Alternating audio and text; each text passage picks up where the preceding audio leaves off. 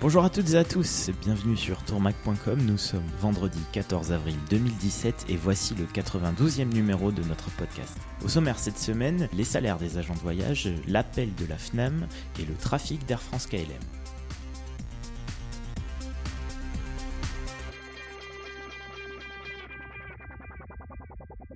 Début avril, les entreprises du voyage et les syndicats des salariés de la branche des agences de voyage se sont réunis pour les négociations annuelles obligatoires. Elles portent sur les rémunérations des employés du secteur. L'accord présenté par le patronat a été signé par FO et la CFTC.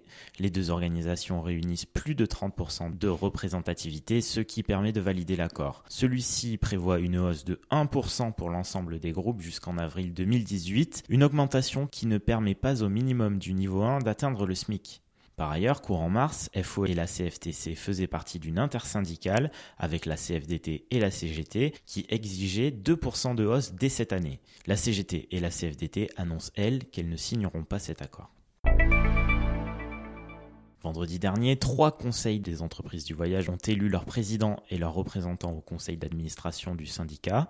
Mumtaz Teker prend la tête du voyage en France, Richard Soubiel des tours opérateurs et Jean-François Michel des voyages de jeunes.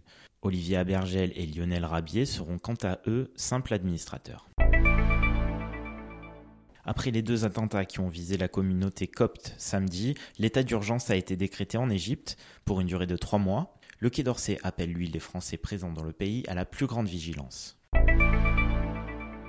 Mercredi, la Fédération nationale de l'aviation marchande a présenté ses propositions pour les candidats à l'élection présidentielle 2017. Le président de la FNAM, Alain Battisti, estime qu'il est temps de tirer la sonnette d'alarme pour le secteur. L'aviation française a perdu 17 points de part de marché dans le monde depuis 2000, un déclin qui aurait provoqué la perte de 11 000 emplois en France au cours des cinq dernières années. La FNAM estime même que 16 000 autres postes sont menacés d'ici 2022.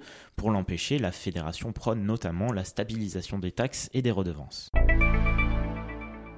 Disneyland Paris a fêté mercredi le 25e anniversaire de son ouverture au public à Marne-la-Vallée. En 25 ans, le parc d'attractions s'est imposé comme la première destination touristique en Europe avec plus de 320 millions de visiteurs.